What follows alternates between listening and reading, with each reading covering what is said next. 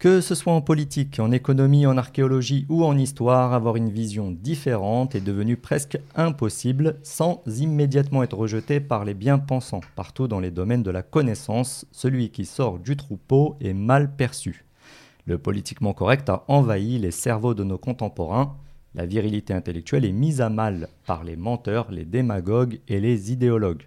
Certains résistent encore, c'est le cas de notre invité aujourd'hui.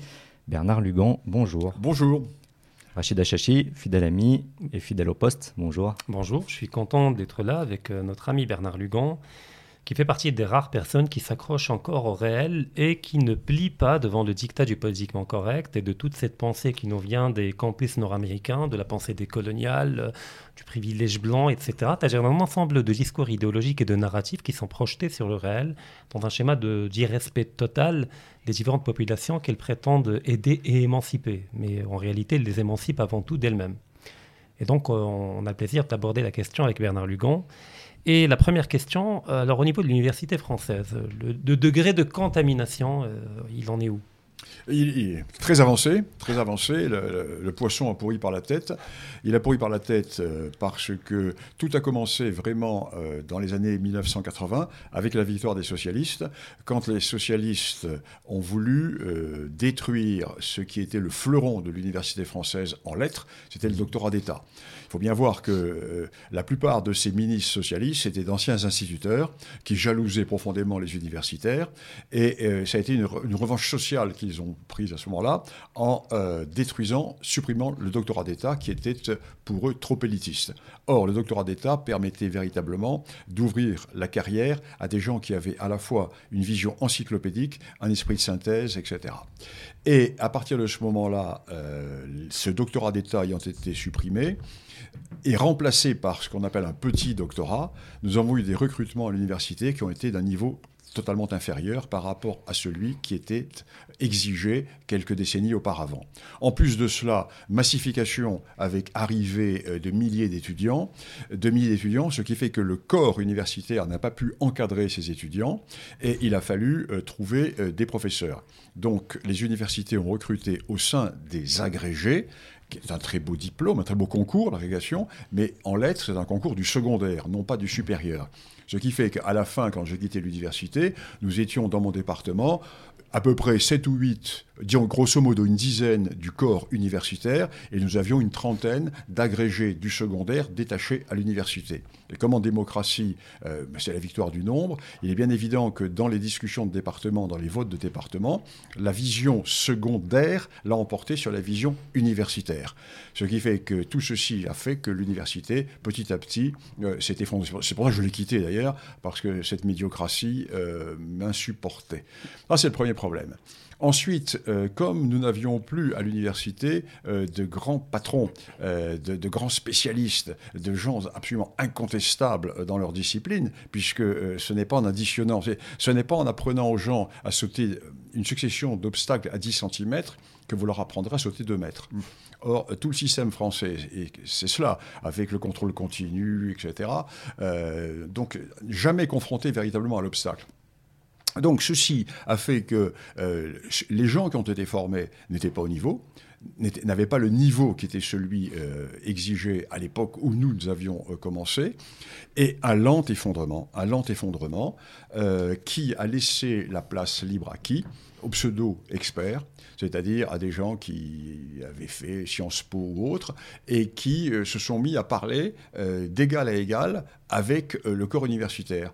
Et comme le corps universitaire avait perdu ses repères, avait perdu ses bases, eh bien, il était complètement dévincé. Donc maintenant, si vous voulez, l'université, c'est un gros collège, euh, c'est un gros secondaire, avec des professeurs du secondaire. On va bientôt leur demander de balayer les locaux et de, et de comment dirais-je, de servir les étudiants à faire des photocopies et le café. Oui, oui, absolument, ça va. Ça va. Moi, quand j'ai commencé, il y avait des appariteurs qui, qui, euh, qui ouvraient l'amphi euh, et qui annonçaient le professeur.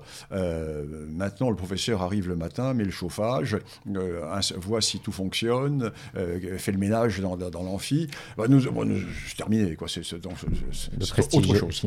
donc, au fait, on a l'égalitarisme totalement béat de la gauche qui a fini par tuer tout, tout élitisme et toute euh, hiérarchie, tout ordre naturel, qui est celui du mérite, du travail et du talent. Il a tué la temporalité de longue durée par le changement que vous avez dit au niveau du cursus. Donc aujourd'hui, on n'est plus obligé de faire 10 ans de recherche pour aboutir à quelque chose. Et d'ailleurs, dans votre cas, vous avez fait une double, deux thèses de doctorat sur le Rwanda, ce qui vous a valu également d'être un expert auprès du tribunal pénal international pour le Rwanda.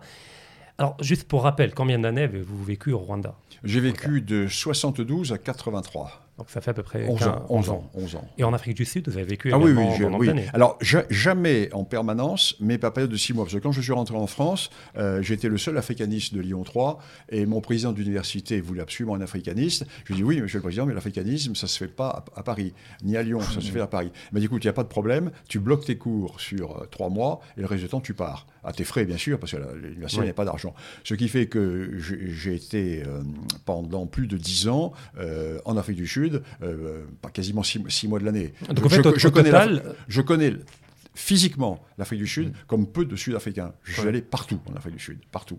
Et en plus, étant donné que j'ai travaillé sur divers domaines, notamment sur le domaine purement historique de la guerre des bourgs, et j'ai travaillé sur deux personnages français qui ont fait la guerre des bourgs, euh, Robert de Kersozon et le, le colonel de Villebois-Mareuil, et j'avais leur carnet de guerre, et j'ai suivi euh, vraiment euh, à pied tous leurs itinéraires en toute l'Afrique du Sud, je allé partout. Donc c'est vrai que je, je connais très bien euh, physiquement Mm. le- l'Afrique du Sud. Donc en fait, vous, vous êtes légitime pour parler de l'Afrique, pas uniquement parce que vous avez des diplômes et des tests de doctorat, mais parce que vous avez vécu à peu près 20 ans, si on fait un cumul de toutes les périodes. alors, Et, et- donc, et vous- sans, sans parler du Sahel, Ouais. sans, sans parler de, de- de- de ma période sahélienne où j'ai, beaucoup bourlingué au Sahel, sans parler de ma période marocaine où j'ai, quand même, euh, quand même écrit euh, une grosse histoire du Maroc. euh, le- le- la première édition date de 1992 ou 93. Le livre est constamment réédité. D'ailleurs, elle va être bientôt rééditée. Et là, il, euh, au quatrième réédition, et là, une cinquième réédition qui va sortir au mois d'avril, alors avec carte en couleur, mise, en, mise en actualité, etc.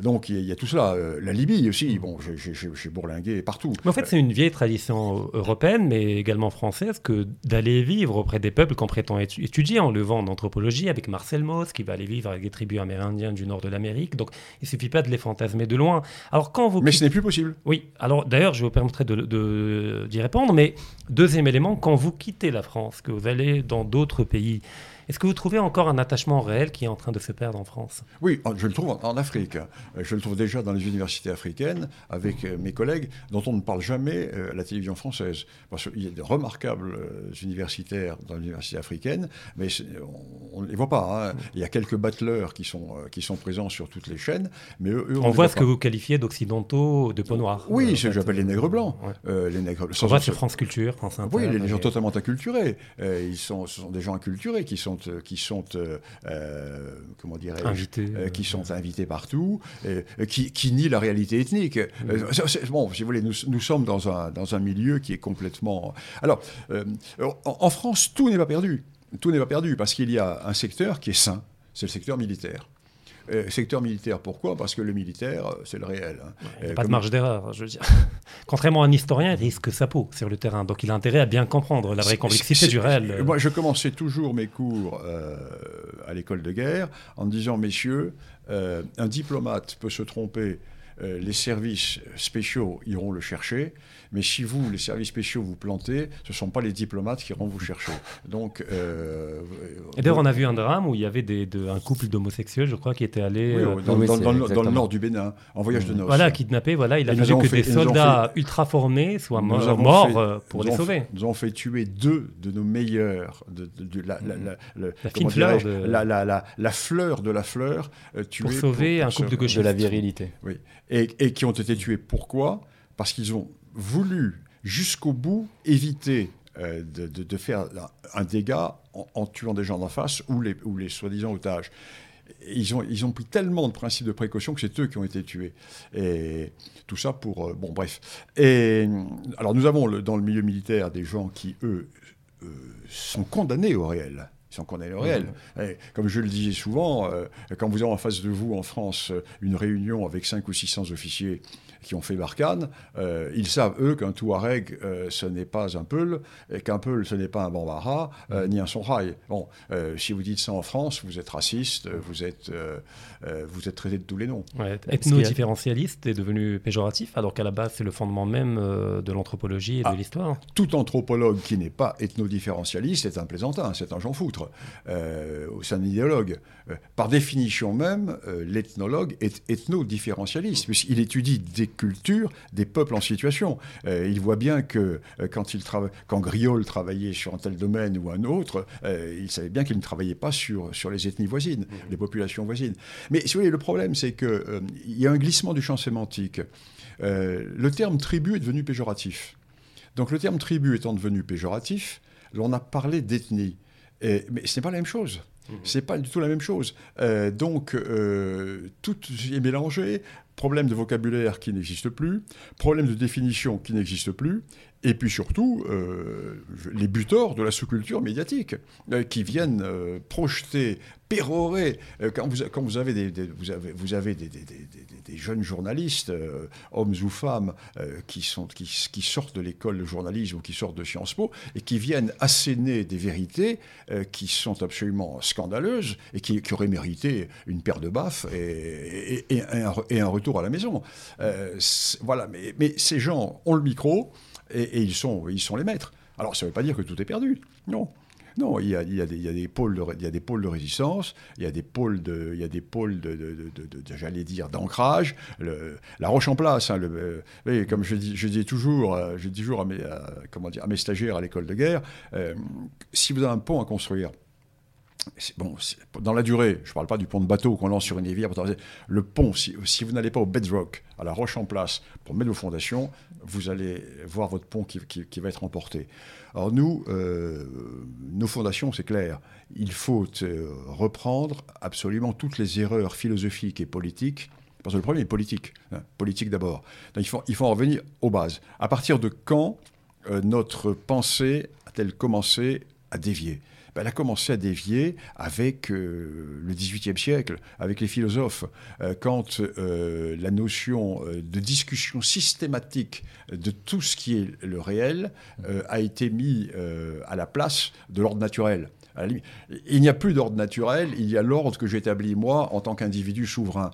Et ceci va conduire petit à petit à la révolution de 89, va conduire aux révolutions du 19e, à la révolution industrielle, car bien entendu, les capitalistes vont s'emparer de cette euh, volonté individualiste, car il n'y aura plus les corps intermédiaires. On va pouvoir avoir une masse prolétarisée qu'on va pouvoir utiliser au maximum. C'est la loi Le Chapelier également. La loi Le Chapelier, la, suppression des corporations. Et puis le colonialisme qui fut de gauche, je rappelle que mais complètement. le libéralisme est de gauche, il n'est pas de droite. Complètement. moi, moi je, ma grande, je fais toujours la grande différence entre la colonisation euh, euh, française la colonisation anglaise. Les Britanniques, eux, euh, étaient de purs impérialistes. Ils sont partis par pur intérêt, et quand, quand il n'y a plus d'intérêt, ils sont, ils sont revenus. Tandis que les, Français, sont partis pour exporter à travers le monde les principes de la Révolution française. Parce que contrairement à ce que l'on nous dit, euh, quand Jules Ferry disait les colonies sont une bonne affaire, c'est un postulat. Parce qu'à l'époque, on ne savait pas que l'Afrique recelait des richesses, elle n'était pas découverte, l'Afrique intérieure. Donc, donc euh, quand Jules Ferry disait cela, c'était pour attirer à lui le courant orléaniste capitaliste, pour pouvoir avoir des moyens pour développer justement cet impérialisme. Mais pour le fond, le fond de la pensée de Jules Ferry, c'était une pensée idéologique. C'était exporter à travers le monde l'universalisme des idées de 89. Tout le contraire de Lyoté. Ça là, vous voyez la, différence entre un homme comme Lyoté et, les colonialistes français. Mmh. Et, vous voyez le résultat, euh, la, pauvre Algérie qui a été complètement broyée par le jacobinisme, avec la destruction de ses propres élites, etc. Et vous voyez le Maroc où, euh, en dépit des, frictions qui ont pu se passer, euh, il n'y a pas eu d'élimination, il n'y a pas eu d'émasculation du, corps du corps social marocain. Quand vous prenez, par exemple, la liste des grands fonctionnaires du, du avant euh, le protectorat. Et quand vous prenez la liste après le protectorat, vous avez à peu près souvent les mêmes familles que vous mmh. retrouvez. Une continuité. Vous avez une euh, continuité. Ça, ça, vous ne l'avez pas en Algérie. Mmh. Et ça, c'est une des grandes raisons pour lesquelles l'Algérie n'a pas d'élite. Elle, elle, a des élites révolutionnaires, des élites qu'elle s'est créées. Alors en France, En France, le on aurait pu avoir le même défaut. Heureusement, Napoléon. Heureusement, Napoléon fait la synthèse entre les deux systèmes. Mhm. C'est-à-dire que, heureusement, Napoléon, euh, qui est un pur produit de la Révolution, Napoléon, euh, quand même, lui qui avait tiré sur les royalistes à Saint-Roch, etc., mais il a eu l'intelligence du militaire de terrain de dire attends, bon, je ne peux pas me baser uniquement sur une nouvelle élite de parvenus euh, de- qui se sont goinfrés comme tous ces parvenus. Le parvenu se goinfre. hein, c'est- c'est- c'est- il ne sait pas s'arrêter. Il en a jamais assez. Il faut qu'il en rajoute. Il, il faut qu'il en rajoute, etc. Et donc, euh, Napoléon a eu le génie euh, de faire la synthèse, de faire revenir une partie de l'ancienne aristocratie. Et si vous voulez, il, il a remis du sang neuf dans une aristocratie, du sang de, la- du sang de guerre, dans une aristocratie qui, qui- qui- qui commençait à, être, à, s- à se féminiser avec l'esprit du 18e. Bah, comme disait Julius Evola, Et- l'aristocratie qui a péri lors de la Révolution avait des mains davantage faites pour le tennis que pour porter l'épée. C'est Et- une très très belle. Les, oui, les, poudrés, les poudrés qui ont laissé renverser la monarchie en 92 ne méritaient pas de vivre. Mhm. Euh, bon, se sont battus les Vendéens, la petite aristocratie qui Mhm. n'avait pas été touchée par, par, par le défaut de la cour. La petite aristocratie, et d'ailleurs, il a payé, elle a payé de sa vie, mais elle s'est battue. La grande aristocratie s'est couchée Elle a fui, ou, elle a- ou a fui. Et donc Napoléon a fait la synthèse. Donc, euh, si vous voulez, voilà ce qui qui s'est pas passé en Algérie. Parce qu'en Mhm. Algérie, les élites, les élites euh, n'existaient plus. Où les élites euh, avaient basculé du côté français et elles ont été liquidées par le FLN, où elles sont, par- elles sont parties en France. C'est- C'est le drame de l'Algérie. Oui, alors pour revenir au Maghreb, puisqu'on a abordé la question à la fin, euh, y a-t-il une réalité civilisationnelle du Maghreb? Parce qu'on parle de l'Afrique, notamment les panafricanistes, et vous vous rappelez qu'il n'y a pas une Afrique, euh, qu'elle est fantasmée, mais qu'il y a plusieurs Afriques dans l'Afrique du Nord. Donc a-t-elle une réalité, un fondement Oui, civilisationnel mais vous avez déjà au départ le, le grand fondement euh, berbère. Mhm. Vous avez au départ, le- euh, si, vous prenez, si vous prenez la carte du, du Maghreb, hein, la, la Berbérie, la Berbérie, à la veille de la conquête romaine, vous avez trois royaumes. Vous avez le royaume de Mauritanie, ici, le Maroc, qui s'étend jusqu'à jusqu'à le Mouloucha, Moulouya, un peu plus loin, Ce qu'on va appeler la Mauritanie tingitane, euh, euh, qui va être après la Tangitane, ça, le nom à l'époque d'Empire romain. Ensuite, vous avez les Massiciles. Les avec euh, la capitale euh, va être plutôt vers, euh, disons, au, de- au oui, vers Constantine ou un peu, un peu à l'ouest. Et puis vous avez le royaume des Massiles, qui est l'actu- l'actuelle Tunisie. Donc les trois grands ensembles berbères qui vont exister jusqu'au moment de la conquête romaine. Et donc un premier substrat qui, est vraiment la, la- base, la base berbère, hein, avec deux, deux mondes, les berbères nomades et les berbères Mhm. sédentaires. hein. Les Touaregs pour les nomades, euh, Oui, les Touaregs, globalement, mais pas que. oui, mais que c'est au sud. Là, je- Ouais. je- je- ah, vous parlez encore du Nord Moi, je parle du euh, Maghreb. Moi, je, je parle D'accord. du, je parle du Maghreb, là. Et euh, parce qu'ensuite, ils vont arriver avec les chambas, les mélanges, etc. hmm. Et, et ensuite, vous allez avoir euh, toute la strate euh, de l'islamisation qui va être très différente. Elle va être différente, cette strate de. Elle ne va, pas se- elle va pas se faire de la même manière euh, dans l'actuelle Algérie, dans l'actuelle Tunisie, dans l'actuel Maroc. L'actuel Maroc va rester, euh, comment dirais-je, bien sûr musulman, mais berbère, disons jusqu'à la fin des Beni Watas. hein. Mhm. Euh, autrement, jusque-là, nous avons des dynasties berbères, sauf bien sûr les Idrissides.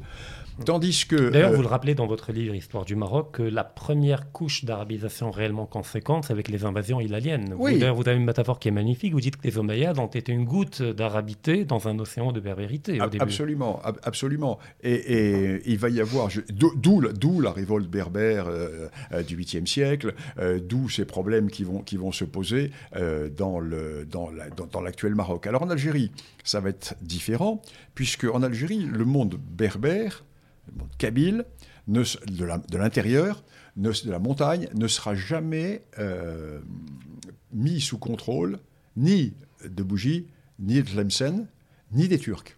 Parce que les Turcs ne vont pas contrôler euh, le monde kabyle. Donc il ne va pas y avoir en Algérie ce qui s'est... Comme je, je dis souvent, j'ai une phrase bon, euh, qui énerve, qui énerve mes, mes, mes- mes amis algériens. J'ai des bons amis en Algérie, mais ça, ça les énerve toujours, mais ils sont obligés de l'admettre. Je dis toujours, Tlemcen et Bougie furent de très brillantes principautés, mais n'ont pas construit d'État.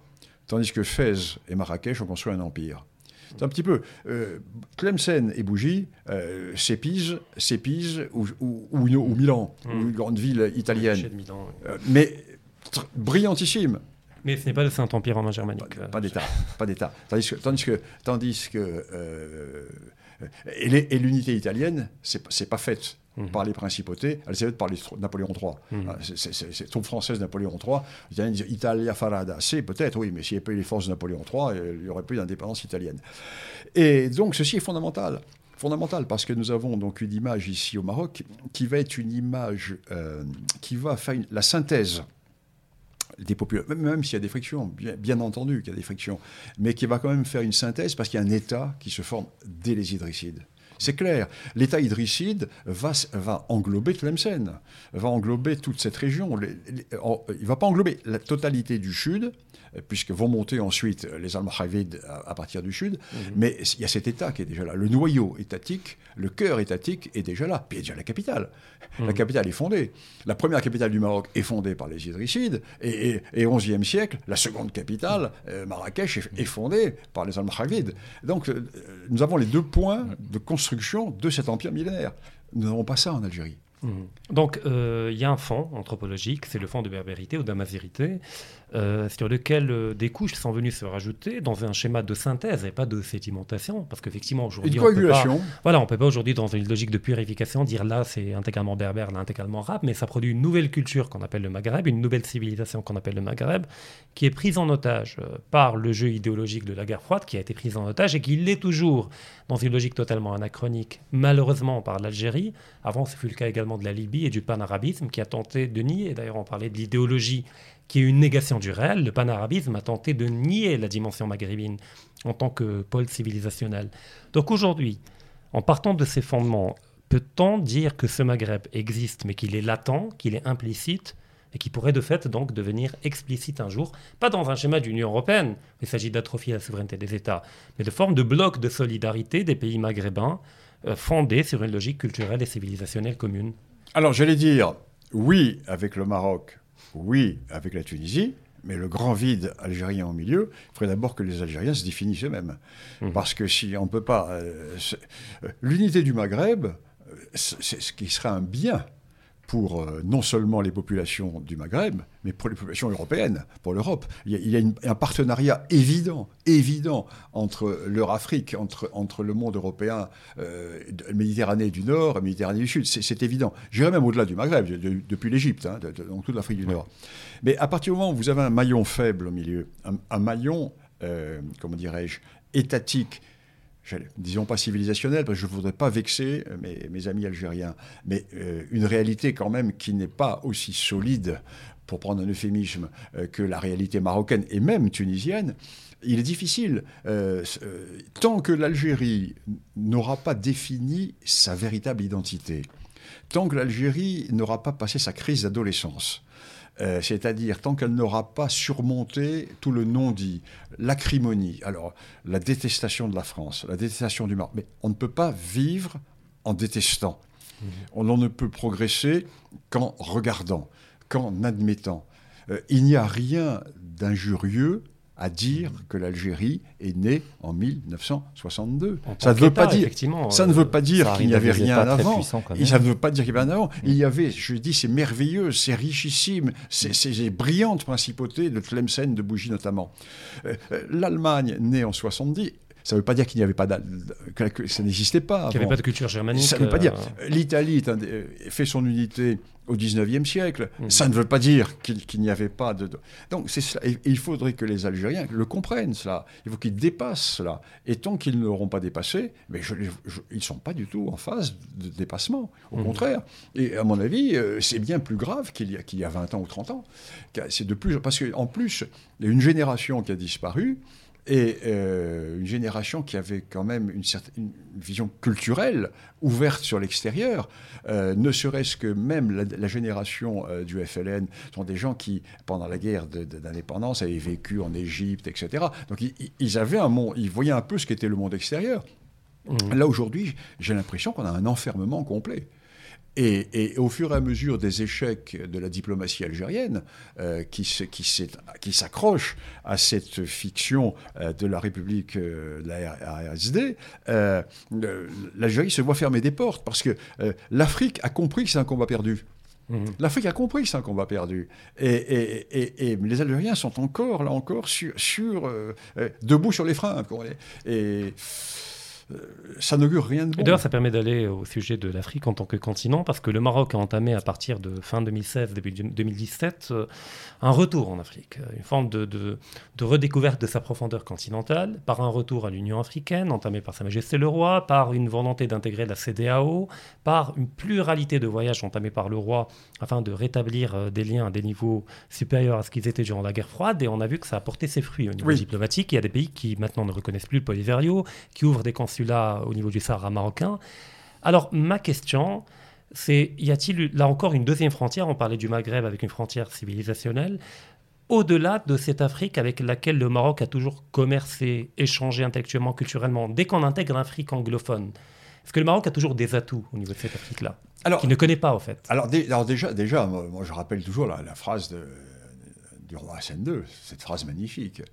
Euh, le Maroc a ses racines qui puise vers le, vers le fleuve Sénégal et à des feuilles qui bruissent euh, au nord de la Méditerranée. Donc vraiment, c'est des racines. Et, quand vous prenez la carte, euh, carte historique des relations commerciales et des relations politiques du Maroc et de l'Afrique de l'Ouest à travers l'histoire, c'est très clair. Euh, Pachalik de Tombouctou, euh, à la fin du XVIe siècle, conquête de Tombouctou, création du Pachalik de Tombouctou. N'oublions pas que la prière du vendredi était dite à Tombouctou jusqu'au XIXe siècle au nom du sultan du Maroc. On disait à l'époque le sultan mmh. du Maroc.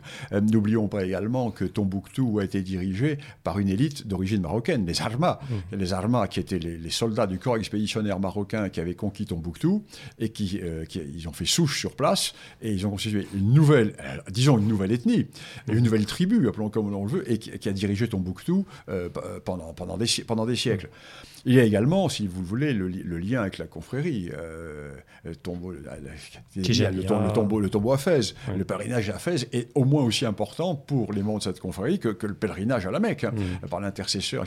Alors, il y a des liens euh, qui sont très très importants, qui sont réels, et ces liens, on les voit bien, euh, avec le travail qui a été entrepris par les souverains marocains de formation des élites, des, pardon, des imams de l'Ouest africain, les imams euh, sénégalais, maliens, euh, euh, guinéens, etc., avec les grandes mosquées qui sont financées par, par, les, par les fonds marocains, et puis les, relations économiques considérables. Le Maroc a créé des... qui a précédé, si vous voulez, c'était un, ça a été un beau travail qui a précédé le retour politique le retour politique était précédé par des implantations économiques. Notamment par la banque, la les télécoms, les, télécoms également. les, télécommunications, etc. Et puis il y a le privé, des gens qui vont s'aventurer, le, privé, le privé. Et ensuite, le, roi Mohamed VI, ça fait 52 ou 53 voyages. Ah, c'est énorme. C'est considérable.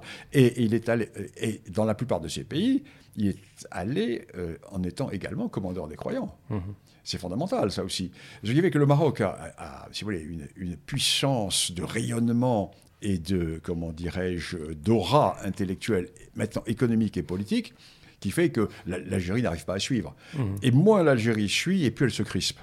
Mais y a-t-il un travail à faire au niveau de notre élite marocaine, autant diplomatique qu'intellectuelle, pour découvrir les autres Afriques qu'on n'a jamais connues? Quand on parle de l'Éthiopie, ah moi, moi, ai, quand on parle de l'Afrique du Sud, est-ce qu'il y a déjà un travail qui est fait? Moi, je les vois, les Marocains. Je les vois, euh, pas trop en Afrique du Sud, parce que, bon, mais moi, je les vois, les Marocains, euh, en Afrique. Et d'ailleurs, c'est sympa, parce que ça permet de... Mhm. Euh, Vous parlez des hommes d'affaires ou des diplomates des... Je parle des hommes d'affaires. D'accord. Je parle des hommes d'affaires, je parle... je, les vois partout, mhm. partout. non, mais au niveau de l'université marocaine, faut-il ouvrir de nouveaux masters, de nouveaux ah champs d'études au niveau des doctorats sur des Afrique qu'on ne connaît pas. C'est-à-dire dans De... Alors bon, bon, là c'est un autre problème. Le problème de l'Afrique anglophone, euh, l'Afrique de l'Est, c'est une autre Afrique. Mais elle est importante pour nous. Elle, elle est fondamentale. Euh, la preuve, le Kenya. Le Kenya, qui, le Kenya qui, vient de, qui, vient de, renoncer à la reconnaissance euh, du de, Donc ça prouve, ça prouve, que la diplomatie marocaine est active parce que le, Kenya, c'est un autre monde. Hein. Mmh. C'est un monde, c'est le monde anglophone, c'est le monde, le monde de l'Afrique de l'Est, c'est le monde qui est tourné vers, vers, vers l'extrême-orient, qui est tourné vers les Indes, etc. etc.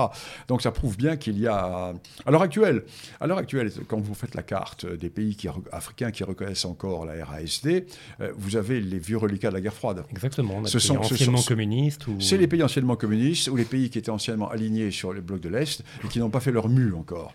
Euh, peut-être parce qu'ils ont une élite qui, vit, trop longtemps et qui, voilà, qui reste au pouvoir accroché et que peut-être un renouvellement, générationnel va peut-être changer la donne. C'est ce qui s'est passé au Kenya. Exactement. Ce qui s'est passé au Kenya. Alors, euh, en Afrique du Sud, bon, c'est difficile parce que l'État, euh, le parti klepto cratique mmh. ANC et sur ses fins. Hein, ça, mmh. ça, va très mal, très très mal. Ils ont, euh, L'ANC a tellement pillé le pays, euh, les tensions sociales. Oui, la criminalité, le VIH, enfin, c'est une catastrophe. euh, L'Afrique du Sud, qui était une excroissance de l'Europe en Afrique, est devenue un nouveau pays du tiers-monde, un océan de corruption et de gabegie dans lequel surnagent encore quelques îlots de prospérité, mais qui mmh. sont de plus en plus réduits. L'Afrique du Sud est dans une très très mauvaise situation euh, ça, va très très mal. Et euh, en plus, ce qui s'est passé, c'est que euh, une grande partie des sociétés minières qui constituaient le nerf économique du pays, découragées par les coupures d'électricité, par les mouvements sociaux, etc. Puis il y avait l'effondrement de la production agroalimentaire. Donc ils, ont laissé tomber les mines secondaires pour ne garder que les mines principales et ils ont investi dans d'autres pays d'Afrique. Ce qui mmh. fait que, donc chômage, etc. Alors ce qu'il y a d'incroyable, c'est que sur ces mines abandonnées, se des migrants venus de tous les pays voisins qui constituent une nouvelle couche euh, révolutionnaire et euh, d'où la population sud-africaine euh, qui de temps en temps fait des pogroms. Notamment les Zoulous, on a vu dernièrement ah le, roi Zoulou, voilà, encourager la persécution d'Africains noirs comme eux d'ailleurs. et là on revient à la dimension ethnique que certains nient. C'est bien de l'avoir là. Moi je connais bien les Zoulous ce ne sont pas des drôles. Hein. Ah, c'est des grands guerriers historiquement. Il ne faut, pas, les gratter. Hein. Comme le Zoulou, c'est un guerrier. Hein. Hmm. Euh, les Anglais s'en souviennent. Hein. Euh, donc, euh, j'ai de très bons souvenirs de, de Zouland, j'ai de très bons contacts au Zouland. Moi, j'aime bien les Zoulous. Ce sont des gens, sont, sont des gens sont virils. Mhm. On peut discuter avec eux, on n'est pas d'accord, mais entre hommes. D'ailleurs, ils ont encore un roi, c'est pas mal. Oui, ils ont encore un roi, oui, qui ils ont la chance mhm. d'avoir un roi. Effectivement. Mais malheureusement, mais qui, mais qui, mais qui gouverne pas vraiment, qui, a, une responsabilité plus forte, qui est plus important que le roi d'Angleterre. Bah, il a une autorité quand même. Il, il, a, il, a, il, a, il a la, il a l'auctoritas, mais il n'a pas la potestas. Exactement. Exactement. Alors, dernier élément, euh, vous parliez au niveau d'autres supports médiatiques du fait que la France-Afrique est fantasmée et que ça relève aujourd'hui d'un mythe. Elle fut réelle à une certaine époque. Mais quand même, de notre côté marocain, on a l'impression qu'en Europe, et notamment au niveau français, il y a quand même des efforts menés par l'État français pour quelque part saboter le retour du Maroc en Afrique et pour entretenir la division entre l'Algérie et le Maroc en, jouant, en jouant tantôt sur ce tableau-là, tantôt sur l'autre. On a vu avec Macron qui a dit l'Algérie n'existe pas, puis après il va, il va en Algérie sans aucune raison officielle. Donc la France continue-t-elle à jouer un rôle de séparation des divisions, faute de pouvoir se maintenir à travers une France-Afrique ah, réelle? Je ne ferai pas la même analyse que vous. Euh, je ne crois pas du tout que la France fasse ça par des intérêts économiques ou autres. Je crois même qu'il n'y a pas de volonté politique. Ça serait prêter un trop grand destin. Car si une telle définition existait, ça voudrait dire qu'il y, a encore une diplomatie africaine-française. Il y en a vision plus. déjà. Il n'y en a plus. Il n'y a plus rien. C'est le grand néant. En fait, ce qui se passe, c'est que euh, Macron agit selon les groupes de pression euh, interne en France. Or, le groupe de pression algérien est plus important que le groupe de pression marocain. Pour des raisons démographiques ou de, soft power, de financement de... Électoral. Électoral, d'accord. Électoral. Qui vote à gauche en général. Parce que, parce que euh, les deux tiers euh, des, comment dirais-je, des, des, comment dire, des Algériens sont devenus français, donc ils ont un poids électoral qui est mhm. important. La presse française est alignée sur l'Algérie, alors alignée pour deux raisons. Euh, à la fois l'idéologie, l'héritage de la guerre de la guerre d'Algérie, l'héritage des porteurs de valises, de ceux qui soutenaient le FLN, et à la fois ben, les stipendiés. Il, mmh. faut bien voir que, il faut bien voir que euh, les stipendiés sont quand même assez importants dans la, au sein de la presse française. Alors, tout, tout le monde les connaît, n'est-ce pas mmh. euh, Mais personne n'en parle, bien entendu. Et il y a, si vous le voulez, en plus le chantage permanent qui est exercé par l'Algérie euh, à propos de la mémoire. Et il y a, si vous le voulez, chaque fois que la France a une volonté d'apaisement, au lieu d'être reçue en Algérie comme une ouverture vers un futur commun apaisé, les Algériens le prennent comme une faiblesse. Mhm. Et plus vous vous baissez, et plus on vous demande de vous baisser. Et là, Macron n'est pas loin d'être à plat ventre. Je pense qu'il n'est pas loin là. Et euh, donc il y a un chantage permanent qui est fait.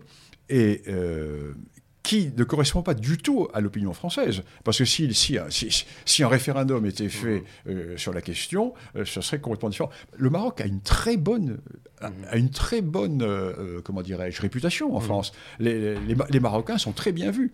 D'ailleurs, il n'y a quasiment pas de problème avec les Marocains.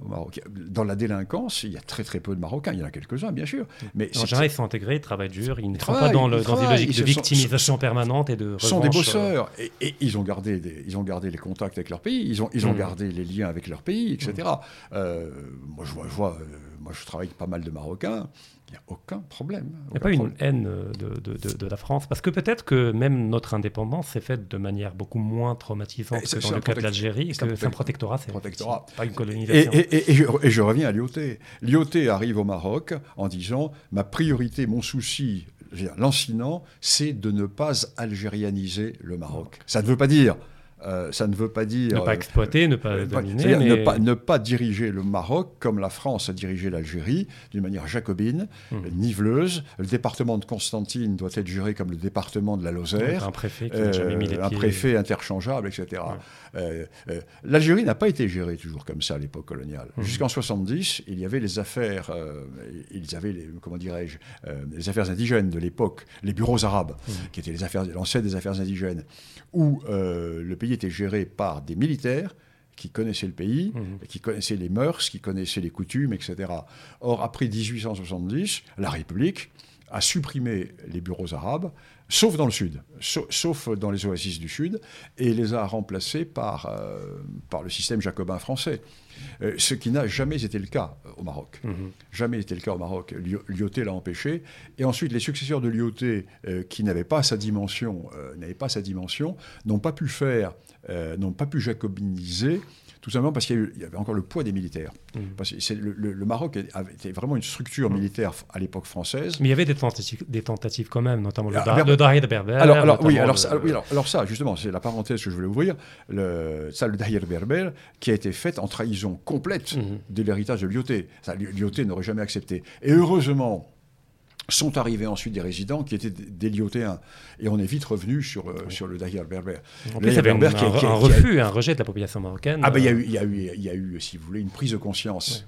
Euh, totale. Mm. Euh, la, la, la, prière de la, le Hatif est dit dans les mosquées. Ça, mm. ça, non, ça a été, ça a été une, une, une, là encore, volonté jacobine. Il y a eu une tentative, si vous voulez, dans cet édifice euh, lyotéen du protectorat, de mettre un coin, euh, un coin jacobin. Mmh. Euh, heureusement, heureusement, le corps social marocain l'a rejeté. Et, et, le sultan a été, mmh. a été magnifique. Là, il a, a eu un rôle. Euh, à, c'est vraiment sa dimension. Un rôle fédérateur. Une, un sa dimension historique naît, euh, à mon avis, là. Et ensuite, euh, à la fin de la guerre, bon, il va y avoir la réunion d'Anfa, etc. Et deux, deux, dimensions. Une dimension interne, et ensuite une dimension euh, internationale euh, en 1944. Mmh. Euh, et après, bien entendu, toute l'époque de l'indépendance. Donc, Mohamed V a été vraiment un grand, un grand, grand roi. Un grand, mmh. grand roi. Bien, merci. bah, je rappelle, Bernard Legon, que vous êtes historien, spécialiste de l'Afrique. Euh, merci infiniment de nous avoir fait l'honneur d'être présent parmi nous et de nous faire part de vos connaissances. Nous invitons bien sûr tout le monde à aller lire par eux-mêmes, à s'intéresser à l'autre, à prendre le temps de la discussion, parce que c'est comme ça qu'on euh, connaît euh, l'autre et qu'on n'est pas dans le préjugé. On, peut, on peut, ne pas être d'accord, mais c'est pas grave, tant Exactement. mieux. Disputation. Tant mieux. La disputation. Si, si, si, tout le monde pensait la même chose. Tant mieux. Et si toutes les femmes se ressemblaient, comme ce serait triste. Discutons. Merci voilà, infiniment, cher ami Rachid, pour euh, votre pertinence. Merci Bernard Lugan. Et nous, nous, nous reverrons très bientôt. J'espère. Et je salue mes amis marocains qui sont un certain nombre. Et nos frères algériens qu'on n'oublie pas. Oui, oui, oui. oui. Exactement. Et nos frères du Sud aussi en Afrique. Voilà, voilà, voilà, voilà, voilà, voilà. Merci.